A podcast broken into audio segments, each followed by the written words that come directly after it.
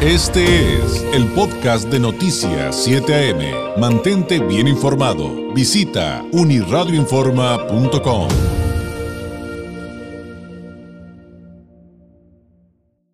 agradezco que nos acompañe en el estudio esta mañana el maestro Carlos Barbosa Castillo, experto en política, derecho electoral, en temas como democracia, participación ciudadana, entre otros, catedrático, escritor. Carlos, bienvenido, muy buenos días una vez más. David, buenos días, gracias por invitarme, me da mucho gusto compartir pues experiencias y opiniones aquí contigo.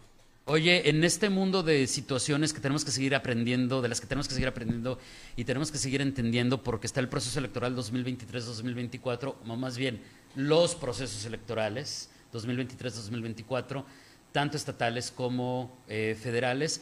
¿Qué otros temas están sobre la mesa que crees que valga? Yo aquí tengo mis temas de los que te quiero preguntar ahorita, pero, pero de todo este cúmulo de situaciones que ya hemos platicado, ¿qué otros hay que traer a la mesa que tú consideres prioritarios que debamos aprender todos? Eh, porque, digo, cuando hablamos de democracia, si no nos incluimos absolutamente todos y a quienes nos ven y nos escuchan, pues ahí sí estaremos este, perdidos, ¿no? Pero son tantos. Son muchos que, yo de repente me pregunto, bueno, ¿y por cuáles empezamos, Carlos? Bueno, de entrada, ayer se inaugura propiamente la judicialización del proceso federal, ¿no? Muy bien. Ayer el Tribunal Electoral resuelve, creo que aquí incluso hace unas semanas, cuando platicaba contigo sobre el acuerdo general que había emitido el Instituto Nacional Electoral, en donde hablaba de las acciones afirmativas y nos centramos un poquito en la acción afirmativa de las personas que estaban en situación de pobreza. Ahí también en ese acuerdo se establecía que el inicio de las precampañas era el 5 de noviembre. Bueno, ayer el tribunal resuelve a partir de una queja que se presenta por uno de los partidos políticos en el sentido de decir, para atrás Fielders Instituto Nacional tienes que volver a fijar la fecha del inicio de las precampañas. Y esto significa que las precampañas estarán iniciando en el país en la tercera semana de noviembre, entre el 20 y 26 de noviembre. Y esto implica lo que todos sabemos, la sobresaturación de la exposición de aquellos que quieren alcanzar la nominación. Tenemos en este momento dos claras nominaciones la de Xochitl Galvez y la de Claudia Sheinbaum.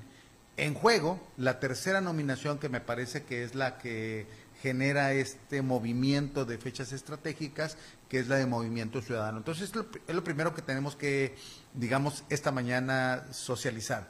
Las precampañas ya no inician el 5 de noviembre, ahora inician entre el 20 y 26 de noviembre, lo cual significa que estará en posibilidad de que durante 60 días estemos saturados de mensajes de spots, eh, la narrativa que se construye a favor y en contra. Esta denuncia, Carlos, es, es, la que tiene que ver con que, hey, este, a mi partido no me dejaste suficiente tiempo para hacer todos los trámites y prepararme, entonces... Y al final el tribunal, no el INE, fue el que ajustó esto, ¿verdad? Le corrige la plana, como se dice al INE, ¿no? El tribunal. Y dos principios hicieron valer eh, precisamente el partido recurrente, que fue autoorganización y autodeterminación.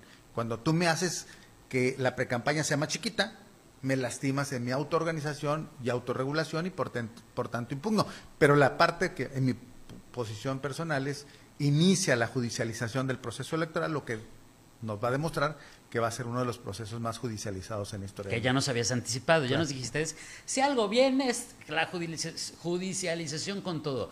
Ahora, respecto a este mismo tema, la pregunta de los 64 mil. Si ya están definidas las candidatas, ¿para qué quiero precampañas? Y Carlos, no solamente eso, ¿qué dice la ley al respecto? Porque yo recuerdo que en algún momento hubo preceptos donde le decían a los partidos, por lo menos en lo local, porque la verdad en este momento no me acuerdo específicamente de lo federal, pero tú lo sabrás, tú lo sabrás muy bien.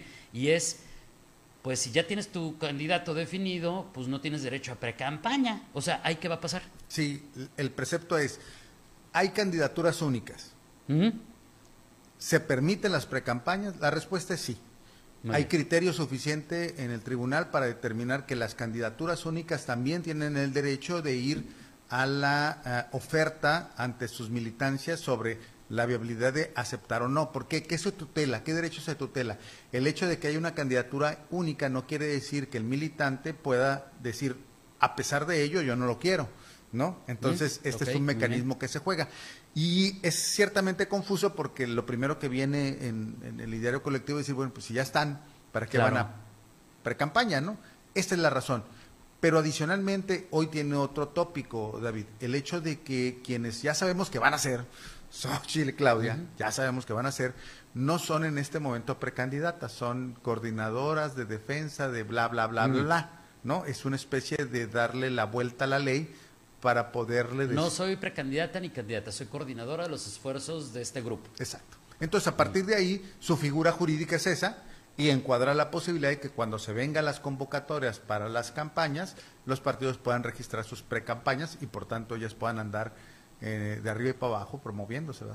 Y, bueno, estos huequitos o estas interpretaciones de la ley son las que les permiten, entiendo, eh, y ya tú no los explicaste alguna vez, em, estar con estas giras por, todo, por todo el país. Pero una vez que empiecen formalmente las precampañas, en, en la fecha que ya determinó el tribunal, digamos en términos generales, porque yo sé que también nos podremos llevar aquí dos horas nada más con ese tema. Y me refiero a qué está permitido y qué no está permitido durante las precampañas. Sí, dirigirse exclusivamente a sus militantes. No pueden hacer actos que impliquen eh, promoción de una plataforma electoral, de una propuesta de gobierno, nada de eso. Tiene que ver no llamar al voto. No llamar al voto. Pues sí, pero vamos a seguir con eh, esta eh, situación. Me puedo imaginar, Carlos, de, de, ver cosas que rayan en una ambigüedad mm, y que tienen costos que también yo creo que son muchos nos, nos pesan, ¿no? Así como que por eso genera, por eso los criticamos. De, por ejemplo, ver un espectacular enorme de la candidata o del candidato que va a ver toda la ciudad, que va a ver tal vez todo el estado y que en letras chiquitas va a decir, es espectacular, está dirigido solamente a los militares. Sí, entonces yo cuando pase por ahí me tapo los ojos. Seguramente no lo leo. O sea, ¿tú, ahí qué encuentras? Porque está la parte de la ley, Carlos, pero también la parte de tu experiencia y tu experiencia Simulación, político, ¿no? Simulación. Este, el, el andamiaje electoral está también con un alto grado de simulación. Está diseñado para que se puedan encontrar mecanismos como este que tú mencionas, que en realidad es una simulación, o sea, yo he sostenido distintas ocasiones en la academia de que eh, hace falta que asumamos nuestra realidad en lo electoral. Es decir, ¿qué hacen los partidos políticos? Se promocionan. ¿En qué tiempos? Pues nada más regula los tiempos en los que se promocionan. Y a partir de ahí, dale todos los elementos para candadear lo que tú no quieres que se haga. Pero esta parte de sobreregulación en donde eh, te prohíbo todo, pero que a la vez es tan prohibicionista que te permito todo, vaya, no se pueden llamar precandidatos, pero se llaman hoy coordinadores de no sé qué cosa. no, se, no pueden hacer campañas, pero les llamo precampañas. Y entonces en realidad es un juego. Eh, eh, piensan que los mexicanos y las mexicanas son. Y, como dicen, ahí van todos parejitos. Es parejitos. O sea, ahí sí no, ah, que estás criticando este, no, no, no, todos. todos. Y te lo pongo en un pan. Cuando a mí me ha tocado estar del lado del tema de autoridad o de partidos políticos, tú encuentras en el andamiaje electoral todos estos eh, lagunas y sabes que es algo que se tiene que corregir. ¿Por qué no sucede cuando se está en el Parlamento? Porque les conviene a todos los partidos políticos aquí es un asunto de conveniencia. Los partidos políticos, los del frente opositor hoy, les conviene que su Xochitl Galvez esté jugando en todo el país bajo esta figura. Los de Morena y el bloque que gobernista oficialista, les conviene que sus aspirantes anden en todo el país. Es decir, los partidos entran en un mecanismo de conveniencia, ¿no? Claro, y, lo vimos, y lo vimos con el bloque opositor. ¿Por qué digo que con ellos específicamente? Porque ellos se la pasaron criticando que si las precampañas anticipadas de los de Morena y luego en lugar de luchar contra eso que estaban criticando dijeron, bueno, pues entonces yo también lo hago. Claro. O sea, solamente lo planteo así por el orden en que se dieron las cosas, ¿no? Nada más. Ahora, dos preguntas adicionales. Eh, eh, una, si quieres, esta la dejamos como segundo lugar, pero para que no se me olvide, te la planteo, es ¿Cuáles son las fechas más importantes que hay en los calendarios electorales local y, eh, local y federal? Esto en función de, bueno, y las precampañas este, ya van a empezar en noviembre, pero luego cuando son las campañas, y luego las locales, entonces van a venir las precampañas, y luego las campañas también locales, ¿en qué punto convergen para llegar todos juntos a la urna el próximo año? Esa la dejamos como, eh, como, segunda, como segunda pregunta, Carlos. Pero antes de ello te quiero preguntar, ¿qué piensas de, estas... Eh, situaciones que nos acabas de plantear, de a ver, entonces la ley marca cuándo y a partir de qué fecha hasta cuándo puedo hacer algo, pero que a lo mejor nos estamos complicando. O sea, ¿a qué me refiero? ¿Por qué no seguir un modelo como el de Estados Unidos donde cada quien puede hacer campaña cuando quiera, a la hora que se quiera, y lo que está regulado es cuánto te gastas y quién te dio la lana. Es correcto. O sea, por ejemplo, no sería tal vez, y muchos se van a cortar las venas con esto que estoy diciendo, esto lo puedo apostar, pero no sería tal vez más saludable que cada quien hiciera lo que quisiera y nada más estuviera fiscalizado, porque eso se hace en Estados Unidos. Les cuentan también hasta el último centavo y quién se los dio, nada más que allá también está más liberado el asunto de la, de la aportación empresarial y ciudadana y de lo que yo te puedo donar para que te empieces a promocionar cuando sea, prácticamente, Carlos. Fíjate, hay un, un politólogo alemán, Dieter Noller, que dice que eh, el problema de México es que empezamos de una dictadura política y transitamos a una dictadura de la desconfianza. Es decir, en México desconfiamos de todo. ¿Y eso qué generó, David? Sobreregulación. Está sobreregulado el comportamiento electoral. ¿Por qué? Porque somos muy buenos para darle la vuelta. Entonces, proceso tras proceso se corrige. Lo acaban de hacer otra vez. ¿Lo sí, pues sí. Somos muy buenos en ese, en ese sentido. Y eso implica que nuestro, vaya, mira, este es un acuerdo. Este es un acuerdo, no es la ley y te estoy mostrando más de 400 hojas que rigen nuestra vida política electoral de la ciudadanía, de los partidos políticos y de las autoridades. Es decir, la sobreregulación se da porque hay una gran desconfianza. En materia de fiscalización es donde más se regula, donde más se fiscaliza de una manera exhaustiva y sin embargo es donde más cosas suceden, porque los especialistas buscan precisamente los vacíos y esos vacíos son utilizados en amplia magnitud para poder, digamos, darle la vuelta a la ley. Y aquí viene un tema. ¿Qué de malo tiene que un servidor público, por ejemplo, se exprese como en Estados Unidos por un partido de su preferencia? No sería más saludable. No sería más saludable Exacto. Porque entonces yo ya sé qué es lo que tú quieres y con quién estás. Y no estoy esperándome a ver a qué horas dices lo que eres y quién eres y cómo lo quieres. ¿Qué es lo que se debería regular? Que la lana pública no se use para eso, eso es correcto. Pero la libertad de expresión, la, libre expresión, o sea, ¿por qué se me restringe mi libertad de expresión nada más porque detento un cargo? Este es un tema de fondo. Pero pues es por lo que acabas de decir. O sea, debería de ser así, sí, tenemos que prepararnos como mexicanos para dar ese paso y tal vez en algunos aspectos todavía no estamos suficientemente listos. El otro, financiamiento. ¿Por qué se le restringe a determinadas personas que den financiamiento privado? Y se buscan mecanismos en donde el dinero lo diluyen para que ingrese a los partidos políticos. ¿Por qué no mejor, como en Estados Unidos, transparentas el financiamiento Pones privado. un límite, dices hasta aquí, lo haces público y con todas las sanciones que implica si lo violas, ¿no? Pero esta parte, a mí, eh, de veras, tras años de estudiar el, fenómeno político electoral, yo he llegado a una conclusión de que tenemos que hacer un pacto la sociedad y nuestras autoridades en donde pongamos en la mesa qué es lo que realmente necesitamos que se cuide Voy a ponerte otro elemento hablando de libertad de expresión. Hubo un momento en este país en donde dijeron, los partidos políticos no pueden contratar propaganda a los medios masivos de comunicación. Tiene que ser todo a través de tiempos oficiales, ¿no? ¿Y qué los medios de comunicación no son una empresa? Claro. O sea, ¿por qué hiciste eso? Ah, porque los partidos políticos gastaban mucho en eso y la empresa les vendía mucho. ¿Y por qué no regulabas mejor las cantidades?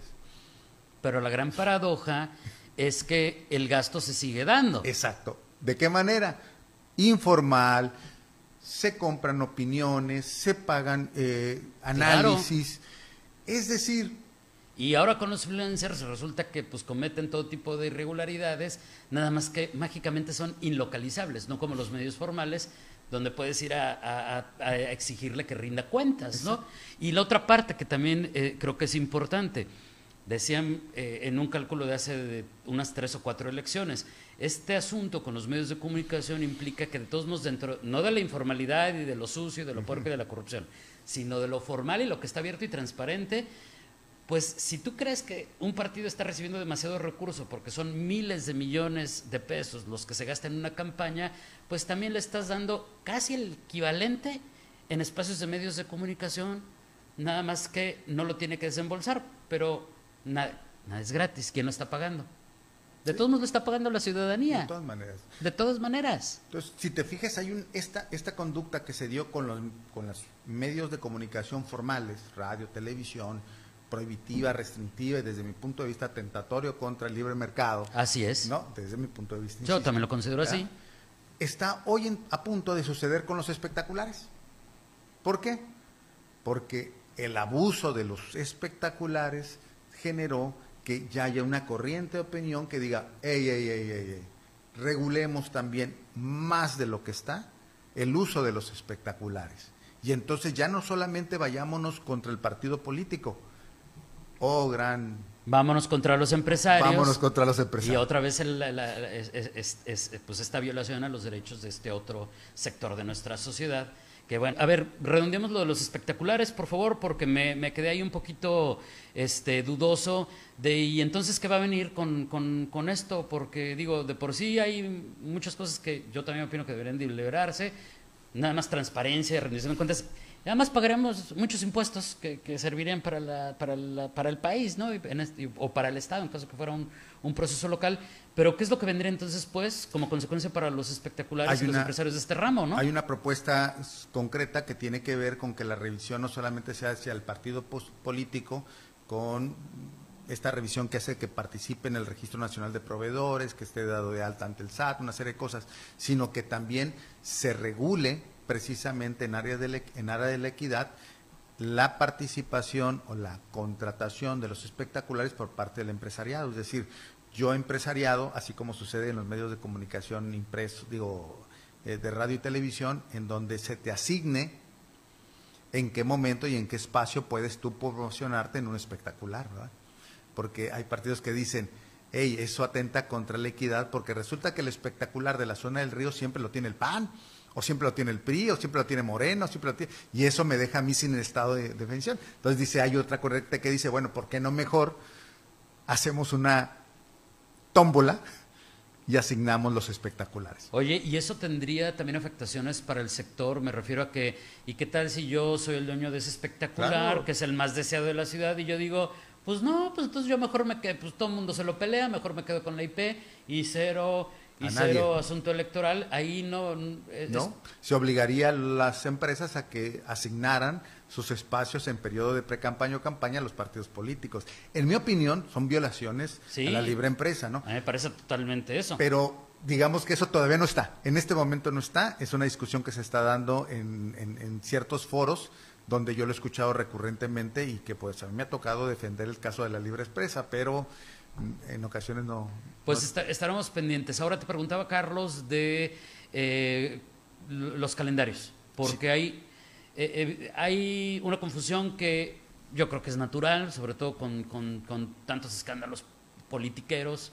y de repente el asunto de que pues vienen dos procesos electorales, pero ahora vienen con partes de sus procesos distintas. Sí. O sea, entonces, incluso, pues tú ya nos explicaste la vez pasada, ya se convocó y ya está abierto el proceso federal y está por abrirse a finales de año el proceso local.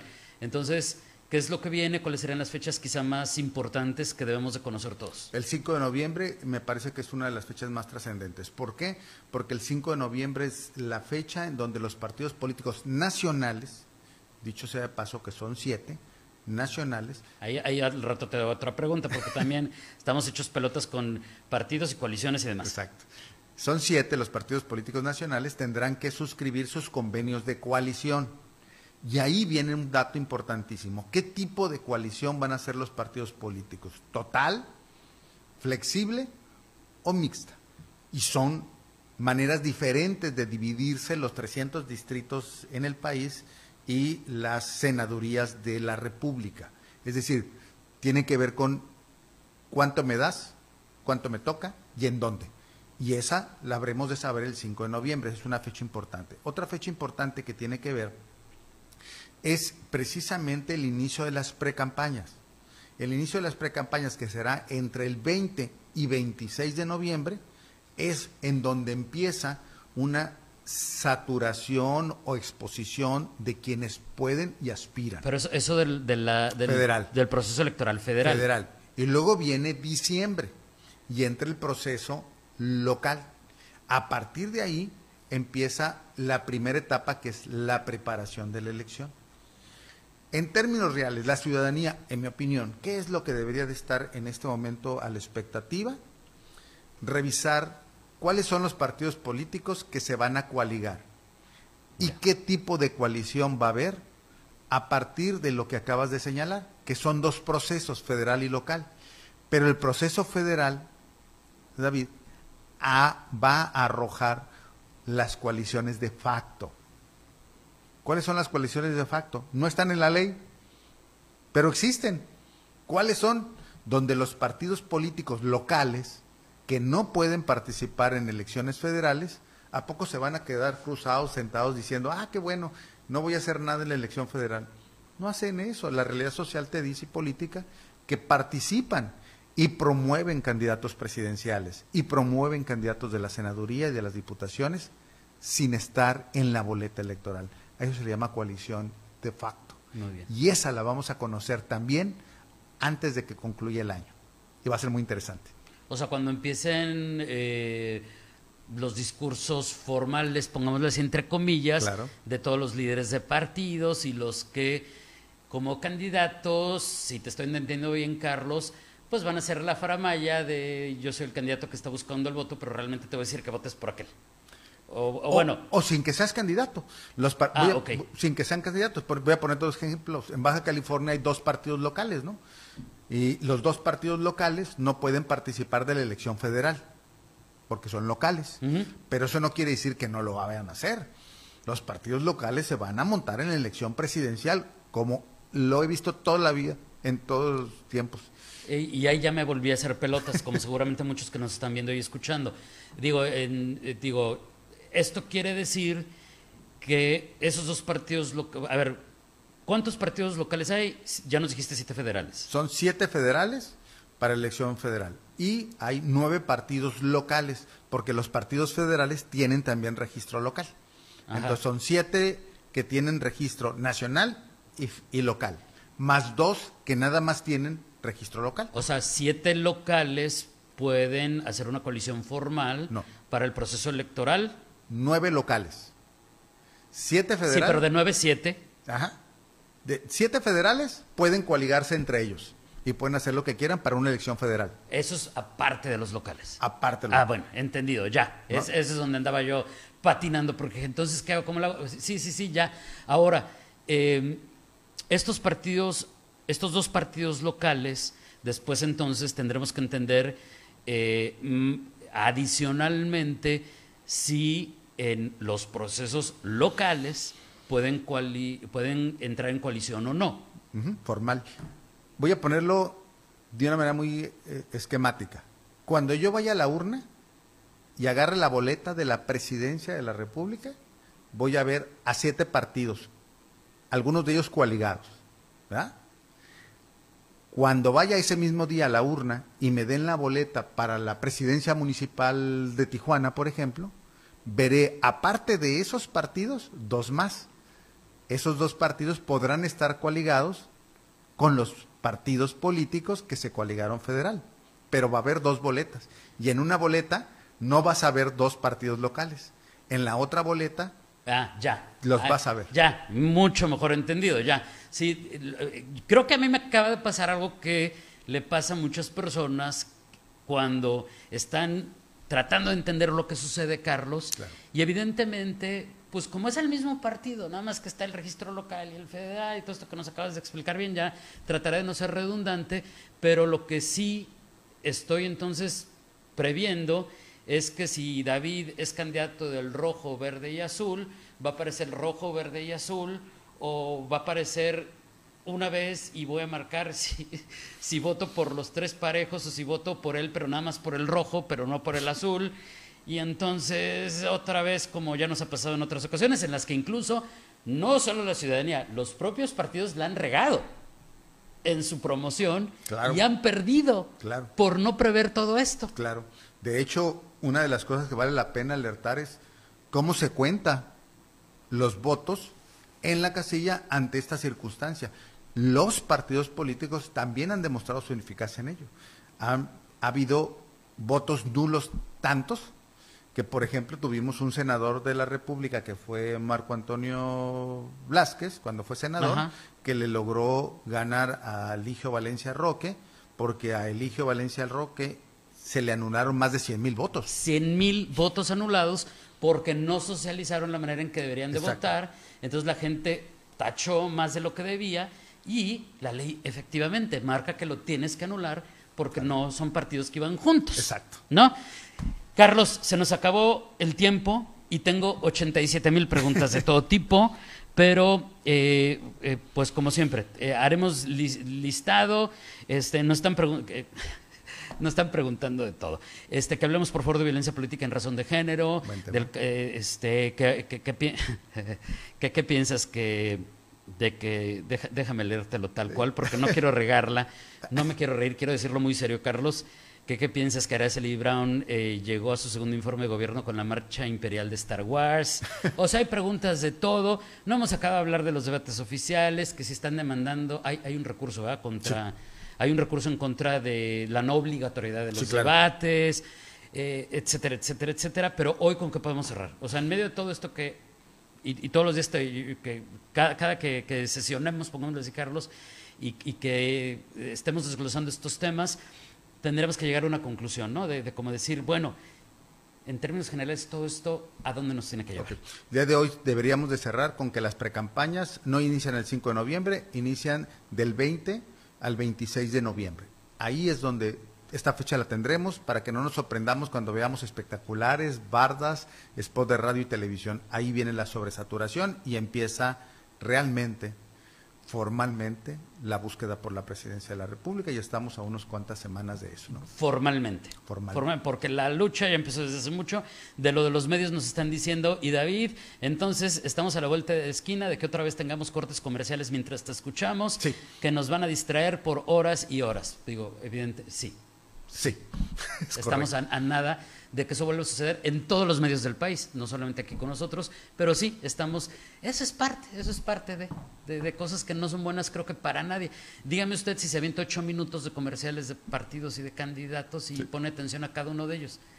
Neta, de verdad. En fin, Carlos, muchas gracias. David, muchas gracias y como siempre me da mucho gusto saludarte. Y quien quiera seguir temas electorales en mi página de Facebook, por favor. Carlos Barbosa Castillo, ahí subo infografías, información que puede ser de utilidad y que ayuda a entender este proceso en el que estamos inmersos. Y te esperamos muy pronto que nos quedemos con muchísimas preguntas todavía. Claro que sí. Gracias. Es Carlos eh, Barbosa Castillo. 8 con 49, pausa y volvemos con más a Noticias 7 AM.